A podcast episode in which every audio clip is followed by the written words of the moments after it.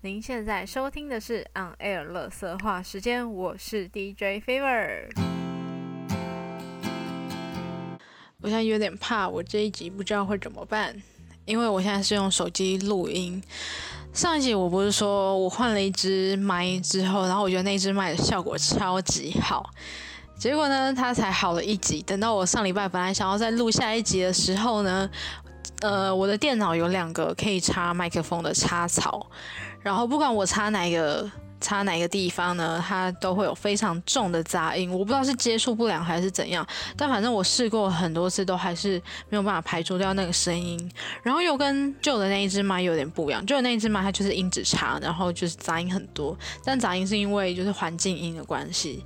虽然说降噪可以。去除大部分杂音，但是听起来就是那个品质还不是很 OK。呃，我上一次用的那一只麦的话呢，它除了一堆杂音之外，我觉得呃，我之所以不太想再用那一只的原因，是因为我旧的那一只麦它降噪，即便有杂音，但我自己的声音是听得清楚的。可是那一只麦，也就是我上一次用的那只耳麦，它除了有杂音之外呢，它会整个把我的声音盖住，也就是说我会听到很重的杂音，然后我的声音非常非常小，即便我很靠近麦克风，还是这个样样子。然后就好烦哦！我第一次用那支，也就是我上一集在录的时候呢，我就发现说我有会，比如说会因为我自己可能太靠近麦克风，会就会有喷麦的情形。所以，我我上一次要再录第二次的时候，我就想说，那我这一次就离那个麦克风远一点。就是看看能不能减低这个情况，但是变成这样说，我没有办法不靠近麦克风，因为除非我真的非常非常靠近麦克风，不然我的声音是完全完全听不太清楚的。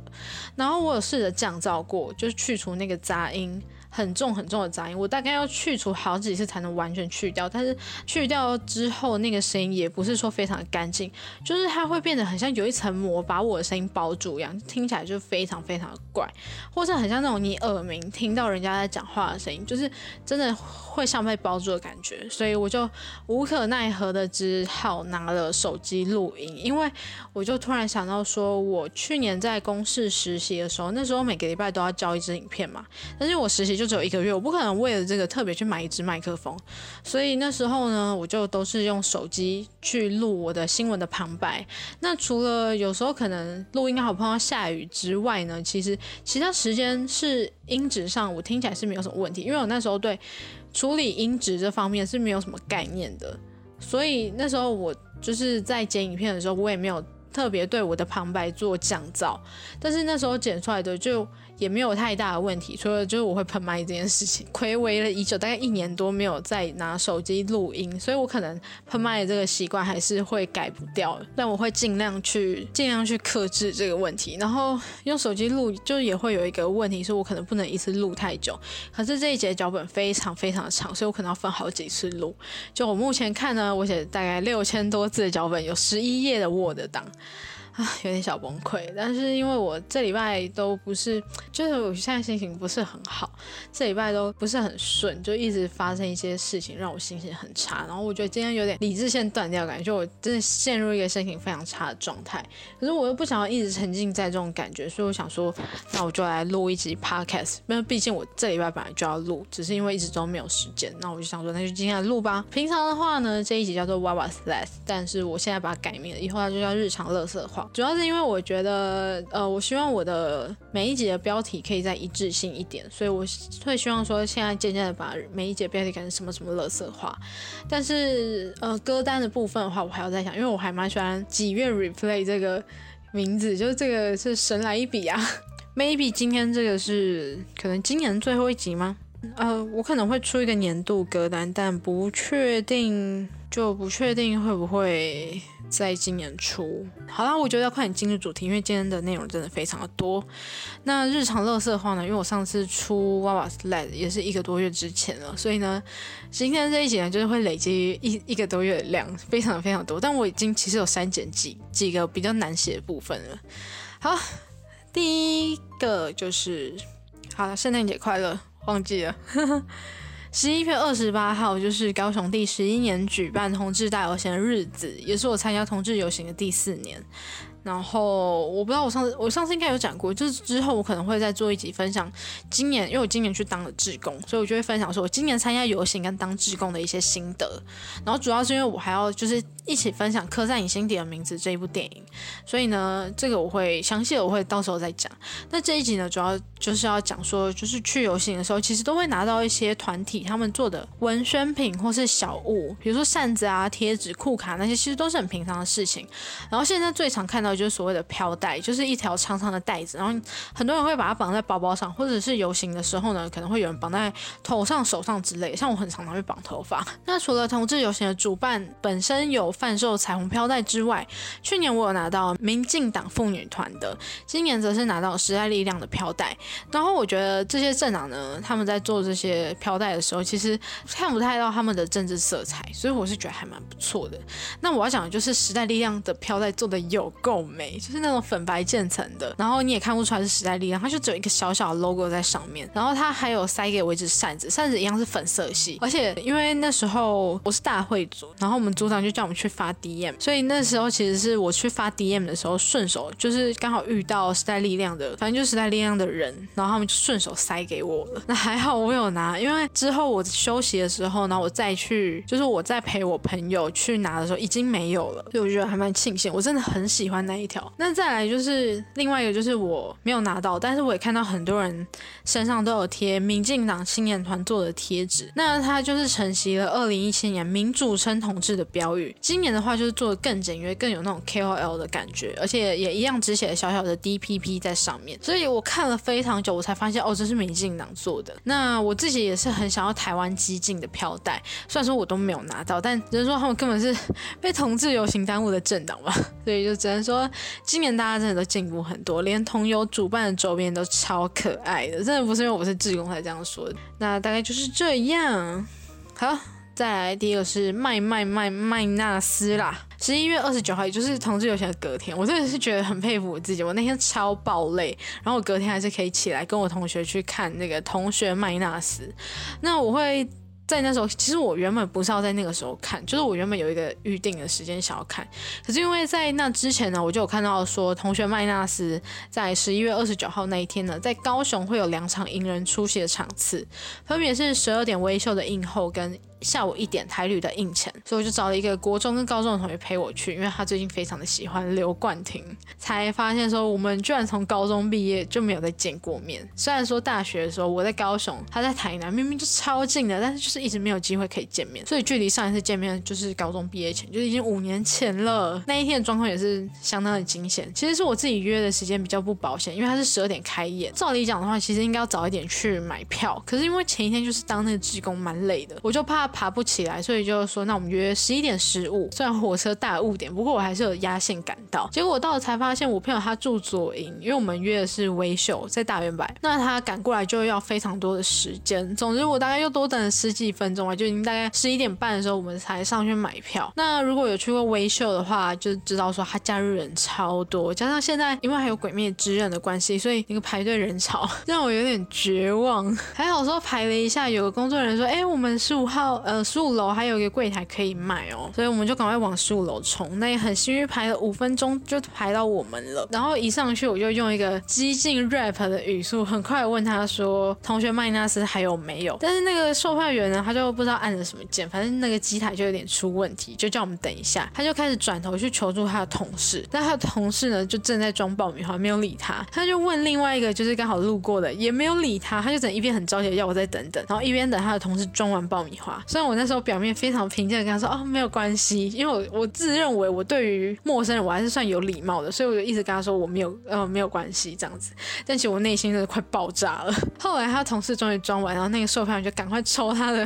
工作证去刷那个机卡才处理好，然后才开始帮我们划位。不幸的是就剩一个个别的，就只剩个别位置，就变成说我们要分开坐。那我们就勉为其难答应，因为你不答应也不行，我们就是要看嘛，所以就是没办法。但我们最后就是买到票也进场了，然后。后比较幸运的是，因为我跟我朋友是坐前后，然后我旁边是空的，但我朋友旁边是有坐人，然后他是个人，所以我就问那个单人那个人，就说可不可以让我换位置，让我跟我朋友坐。那他也很爽快的答应了，就还好，我们最后还是一起坐了，就大概是这样子。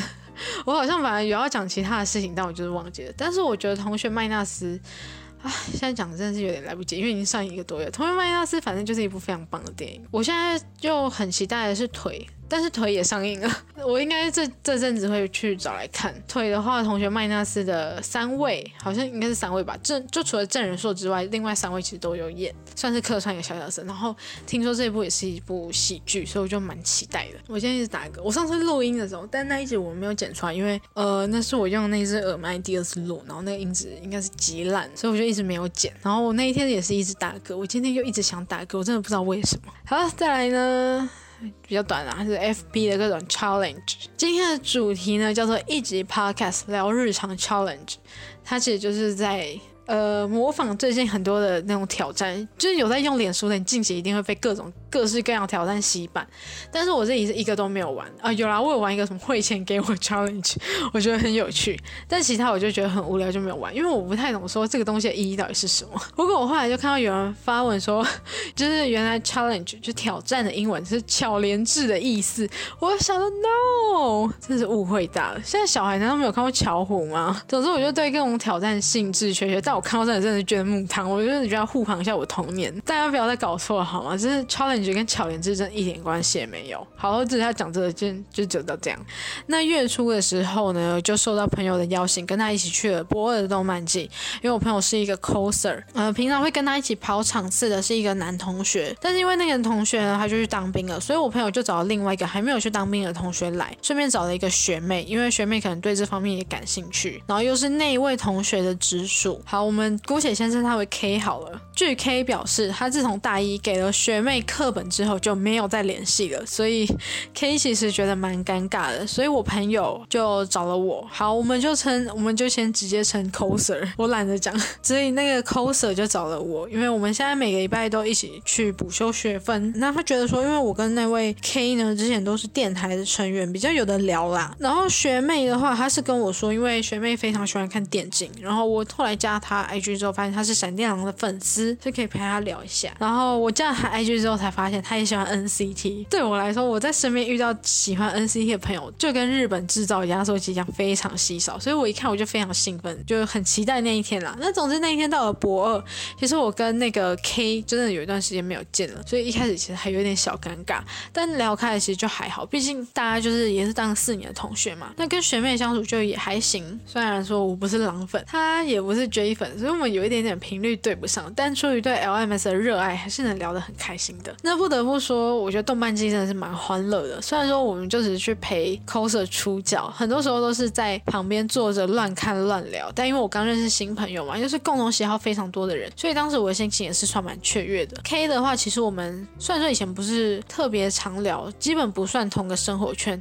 只是因为都是电台，所以偶尔会小聊一下，加上感话，加上可能很久不见嘛，总是会好奇同学毕业以后的生活啊，所以我觉得整体而言算是蛮开心的。那当时呢，我有遇到一个 coser 是出 KDA 的阿卡丽，而且是 Pop Stars 的阿卡丽，不是最近的那个 KDA 阿卡丽，算是我非常喜欢的一个 low 的造型，所以我跟他合照的时候我就超嗨的，这算一个小插曲吧。最让我意外的是有一个永远的七日之都的团，是因为呃这个游戏其实在今年六月的时候就停止。营运了，然后我个人认为它是目前我玩过的手游里面最喜欢的，而且我在刚入坑的时候，那时候我的网络还不是吃到饱，所以那时候我如果要玩勇气的话，我就要去学学校连 WiFi。等于，我当时只要遇到那种不用做作业的课，就是理论飞时之后上课一直可能在看影片啊，或者老师在讲他的东西，那种通常有很多同学可能也不会听课，他们就带笔电去做自己的作业或者剪片之类啊，其他人可能就睡觉玩手机。就是对于我们这种报关科下来说，不是实作课，大家都很随便啊。那我就是会在上。课的时候一直玩永远的七日之都，所以那天呢就看到有人出勇七的，就是角色，我是蛮感动的。至于呢，为什么我小标题会下邪教盛会，其实就出自于那位 K，他当时就说这很像什么宗教狂热的聚会。我觉得这比喻真的太贴切了，因为我觉得每个动漫迷都对于自己热爱的事物，他们都会非常用力的推坑，你都能感受到那股热情。不过我当然不会像对宗教狂热那样反感，只是听到这比喻其实蛮有趣的。好，再来就是那个电竞嘉年华 Day One，在这边我们还是要再感谢一下我们的侯老师侯局长。那在上一节瓦瓦斯在当中呢，就是最后有聊到这个电竞嘉年华，那他最近呢也就在前不久十二月中的时候落幕了，三天我就去了两天，应该说我反正只想要去第一天，因为第一天是有那个英雄联盟的校际杯，就是 LSC，后来呢因为发现说第二天有电狼的见面会，所以我后来第二天有去。那接下来就先来讲第一天的事情。其实第一天呢，它在于它的晚上是 LCC 嘛，那下午的时候就是它会有一些讲座，它是统称叫什么实况组培训营啊，然后它就大概开了五个课程。然后因为我可能我自己做就是功课没有做好吧，我就不知道说这个东西到底是不是要报名参加。然后我不知道为什么那时候就一直也没有问，反正就是因为我在他们的网页粉丝团一直找不到那个报名的地方，所以。所以我就想说，那该不会是可以自由参加吧？所以我就想说，那我就到时候到现场去问问看嘛。如果不行的话，我可能就去博尔晃一下，然后到比赛前我再回来。后来我就是去了之后呢，他就问，哦，真的是有报名的。最后还是跟我说，那你要进去的话也是可以，但是就是站在边边。然后讲好啦，都来了，然后他也可以让我进去，那我就进去吧。然后我会想要呃参加这个课程呢，主要是因为他们有请到三金的司仪。叫德仔贾培德，就是因为那堂课是跟声音表现有关系的，那我就很，我就一直对这种声音声音的课程很感兴趣，因为以前我是电台的嘛，所以我就对这类课程都会非常的想要去听听看。具体的话，其实我那时候不太记得到底在讲什么，因为我那时候已经站了一个多小时，腰蛮痛的。可是就是其实很有趣。我就觉得就不虚此行，感觉虽然说我只能站在旁边，但我真的觉得这个课程真的是还好我有来。比赛的话就有分高中职组跟大专院校组。高中职组的话是由三信加上对上应该是中山工商吧，反正队名我忘记，但是就是这两间学校。呃，基本上看 LCC 的话，因为我对那些学校都我平常没有在看，所以我其实对于这个了。了解的程度是不算太够的，但我就是单纯想说，很久没有看现场比赛啦，就想去看看。可能有点三性一面倒的在压制中山，所以就会觉得那个刺激感就还好。可是我就觉得也蛮精彩的。那个人我最期待的应该算是大专院校组。大专院校组的话，应该是树德科大吧？对于那个对那个台南的昆山科大。那之所以我会对于这一组特别期待，是因为昆山科大的教练就是西门叶说。嗯，其实我也不知道到底谁会胜出，因为看战绩的话，当时树德跟昆大都是差不多的名次，所以就你也很难去想说到底谁会。比起高中职组的话，大专院校组真的是比较有来有往，所以看起来就会比较精彩刺激。不过最后呢，还是有。昆山科大赢了，就是昆大之后还是直罗尔赢了，就说西门一定行。好，大概就是这样。那结束这也是个小插曲，就是我在等轻轨的时候，我一直在犹豫说，我到底要等去。梦时代还是去西子湾的，因为其实去两边我都可以回家，只是坐的车不一样。但我最后就想说，那我还是去西子湾好了。结果没多久，我就看到昆山科大他们就出来，然后就坐那个往梦时代轻轨，就是啊失策。但是西门没有坐，所以我后来就因为我车还没来的关系，我就站在那个车站，然后默默看着西门离去。再来呢，就是在讲第二天，也就是电狼粉丝见面会。那电狼的粉丝见面会呢，主要就是他们有三。个游戏，然后会每个游戏都会请大概两到三个粉丝上去玩。必须要特别讲的事情是我第一天去看比赛的时候，第一天的赛评是咪咪蛋。然后我去年呢去看，我去年也有在同样的地方看 LCC，然后那时候我还蛮喜欢咪咪蛋的。就是去年的时候，我一直很想要找咪咪蛋合照，但是我最后没有找到。呃，前一天就是很想一直找实习，然后问咪咪蛋可不可以合照，因为那一天就是前面讲那个讲座，其实是很多学生参加，然后他们都很。主动去找他合照，所以我就也很想要去找他合照。但是呢，我唯一就是有遇到他的机会，就是在厕所。可是我也不可能在厕所就洗手台问他说：“哎，我可不可以跟你合照？”这样很怪啊。所以我就想说啊，算了，反正我隔天还会再见到他。可是我就想说，这种粉丝像，大概我也很少有机会可以。单独捕捉到他，然后可以单独跟他合照。我就想说，那我要不要上台玩游戏？因为看完第一局之后，发现说结束他们都可以就是跟实况组合照，然后还可以拿礼物之类。那当然礼物不是重点，我的重点就是我想要合照。其实我现在也没有那么喜欢咪咪蛋，就只是了却一个我当年的愿望吧。但不得不说，因为我也很喜欢，因为咪咪蛋是白队，那白队还有另外一个实况组是 JoJo，，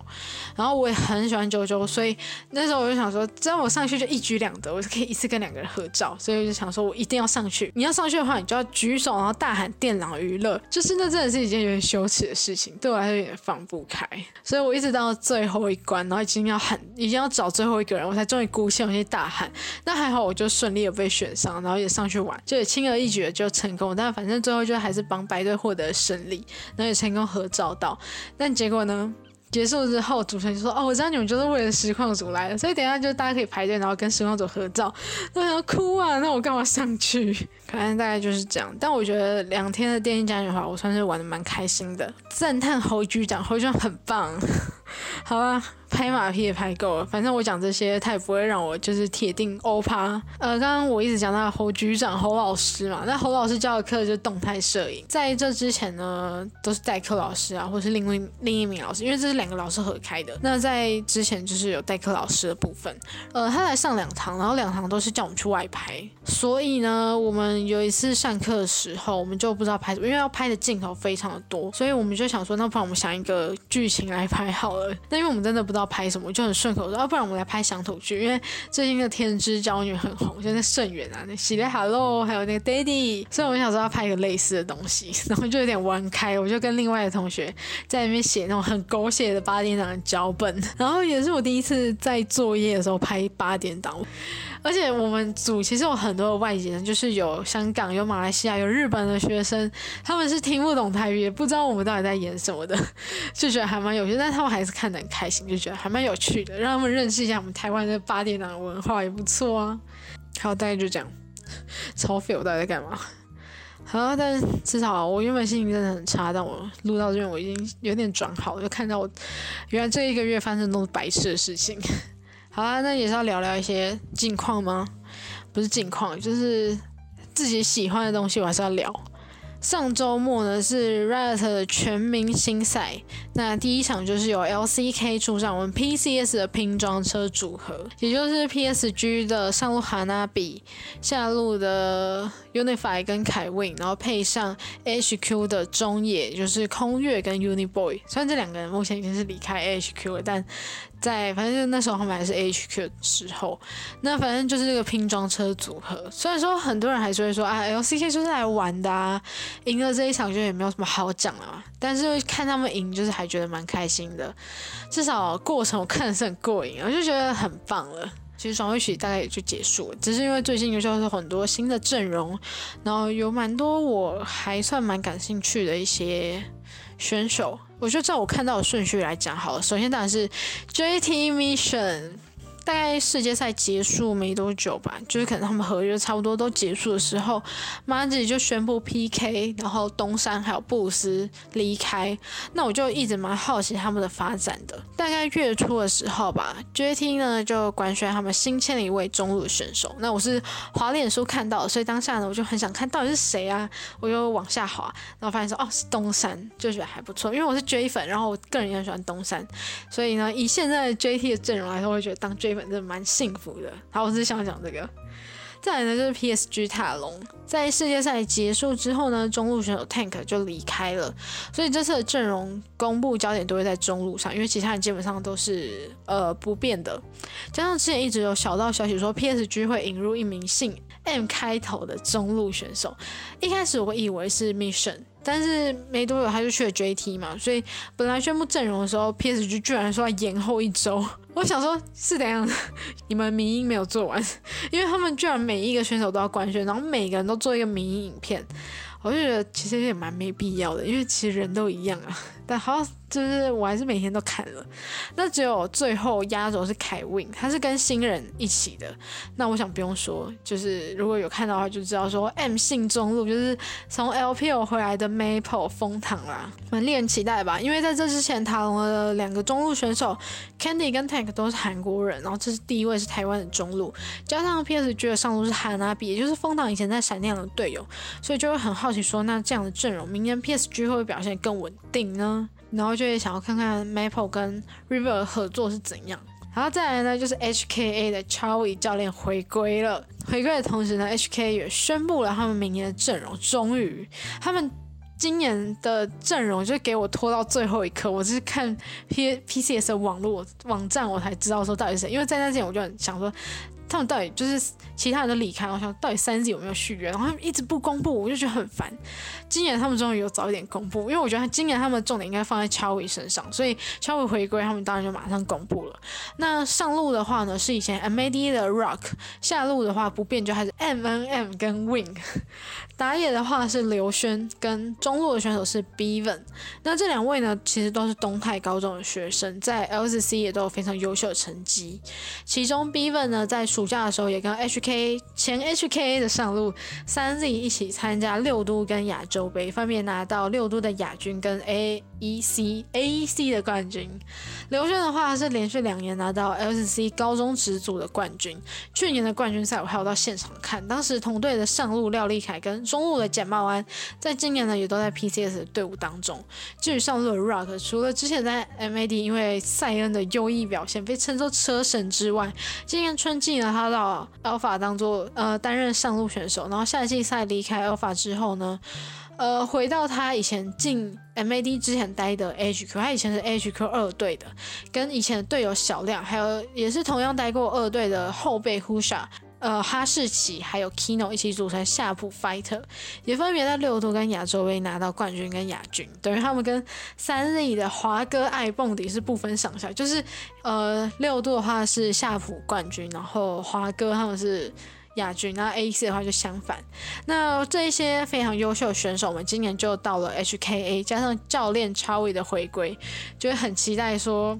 HKA 能不能回到之前？再来就是应该上礼拜的消息了，因为前面讲都是呃比较久以前，可能是两个礼拜之前。然后上礼拜的话，上礼拜有一点多，我就一次讲，然后几乎都是 LPL 的。首先呢是小道传大概半个多月，然后终于正式官宣的 Fun Plus 的 Nuguri，啊，我真的觉得非常可惜，因为之前 d a o n Gaming 他们有官宣，他们的阵容除了上路都不变，教练的话则是以前 SKT 的教练 Koma，所以我就很期待说明年的 d a o n Gaming。但虽然说 Nuguri 离开了 DWG，DWG 也引引进了新的上路选手可汗。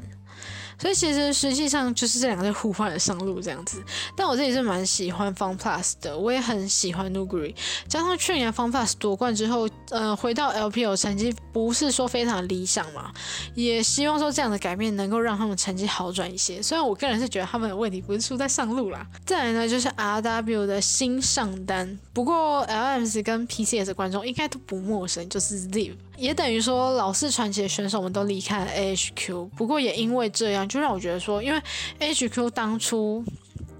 呃，他只有在这个 R RW 官宣之后，简单发了一篇文，然后就觉得嗯，有点不够意思。因为之前其他选手除了老三以外啊，其他的选手他们退役的时候，像小安啊、西门啊，他们退役的时候都弄得很盛大，可是自己不这样就有点。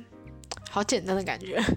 不过一直以来都有人传说自己不会去 LPL，基本上每年都会传，但是他还是每年都留在 HQ。就当我以为他可能就觉得说他会不会要退役了，结果他就去 LPL 了。那 RW 的惊喜其实也不止 Zi，还有渲染到 LPL，不过是在 RNG 效力的 Betty。起初呢，我是先看到 RNG 官宣新的阵容，但没有 Betty，我就很纳闷说他怎么不见了。那还在疑惑的时候，就看到 RW Betty 的消息。然后近期呢，LPL 的德玛西亚杯也开打，虽然我是没有看，不过这个新的 RW 的阵容表现的似乎也是不错。不得不说，前面提到那个学妹，她就是本身非常喜欢杯体，但是在我跟她说封腾要回到 PSG 之后，他就说他是十年 PSG 粉。再来呢，就是 VG Fofo 跟 LGD 的 Uni Boy。上礼拜呢，BOG 宣布说跟 Fofo 断开连接，隔两天 VG 就宣布 Fofo 加入，我 Fo 哥啊，在 BOG 就打工换宿一年，现在终于要换地方了呢。好，不得不说，他虽然顶着台湾第一中路的光环前进 LPL，但是在 BOG 的两季成绩都不是说特别好，甚至他的私生活都比他表现还要备受关注。但毕竟人就是爱听八卦嘛，只能说希望有了 Fofo 的加入，明年队伍跟他自己都能有好的转变。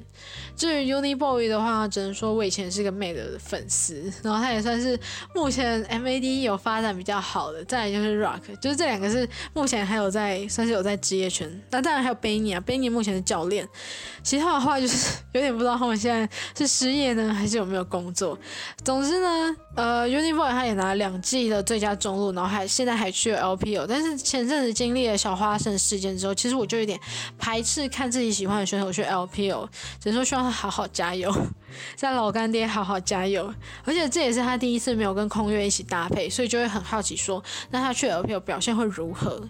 再来呢，就是马吉的新阵容，其实说新也不新啊，就是在 PK 东山还有布斯离开之后，原本这三路的替补直接转为先发，分别是刚刚提过的廖立凯，还有曾经也是东泰，然后在春季的时候本来是 HK 的中路选手，到后来夏季的时候就转到马吉的吉米恩，跟原本就是 GRS 选手夏季赛的时候也轮替出场过的亚伦，搭配原本的打野 Gemini 跟。辅助 Koala，虽然认真说起来没有什么新意，但我觉得这样的阵容应该也是相对稳定的多啦。那最近激斗峡谷终于在台服终于上架了嘛，很多战队呢都会开始招选手，像是呃传说对决的 One Team，还有 HQ。上礼拜呢，闪电狼也在自家的推特上说 We are back。一开始大家都蛮期待，说以为是闪电狼的英雄联盟战队要重组了，结果他们只是要做激斗峡谷的战队，干什么东西？还有期待一下。还在那边猜说会有哪些，我在那边分析说大概会签哪一些选手。不过前几天呢，我就看到小亮在他的赖群，因为我。嗯，我之前有订阅他的那个实况，然后就有加他的赖群，他就在他的赖群说，MATTIN 可能会找他们回去打 Low M 的战队，所以也许之后会多一个 MATTIN 参与激斗峡谷也说不定。最后，最后真的是最后了，我就待会会剪得很痛苦。最后呢，就是 MAD 世界冠军 MATTIN 的传说对决，在不久前呢拿下了 GCS 职业联赛夏季总冠军，接着就跟。闪电狼还有 HK 一同参加 APL，哎，不是 APL，AIC 世界赛。不过呢，闪电狼最先在十六强就被淘汰。其实这个有一点蛮惊吓的，因为春季结束的时候，他们也有打一个 APL 的世界赛，然后当时的世界冠军是闪电狼。那闪电狼一开始在 GCS 联赛的时候，也被认为说是呼声最高的冠军，但是最后还是被 Matting 拿下了冠军。然后没有想到说他们居然在。世界赛这么快就被淘汰了。那 Matting 呢，则是跟 HK 一起进到了八强。呃，Matting 其实在进八强的过程算是有一点惊险，然后反而 HK 是以全胜之姿进八强的。结果 HK 就在八强结束了自己的旅程，只有 Matting 一路过关斩将，最终在十二月二十号拿到了 AIC 的世界冠军，同时也是 Matting 的选手于中跟 Neil 的第二座世界冠军。上一次夺冠的是前年在 JTeam 的时候获得 AIC 的冠军，所以拿下。冠军之后呢，队长雨中也宣布自己终于要退役了，反正也是恭喜啦，终于第二次拿到世界冠军了，真的很感动。唉，虽然我现在已经不是妹的粉丝，但我看到还是有点小激动一下，甚至我隔天还穿妹天的队服去上课。好，那今天就大概是这样子啦。然后我希望音质可以好点，如果音质好的话，我以后都用手机录音。突然就觉得，看到我买那么多麦，到底要干嘛？好啦，那就先这样啦，拜拜。节目要结束喽，如果喜欢，不要忘记追踪我的 podcast，也欢迎到我的 IG o r n a i r 底线 F E V E R 来续团听我说更多乐色话，也欢迎在各个平台留言给我更多的建议，也不要忘记每个礼拜一跟五都会有新的一集上架，那我们就下集再见喽。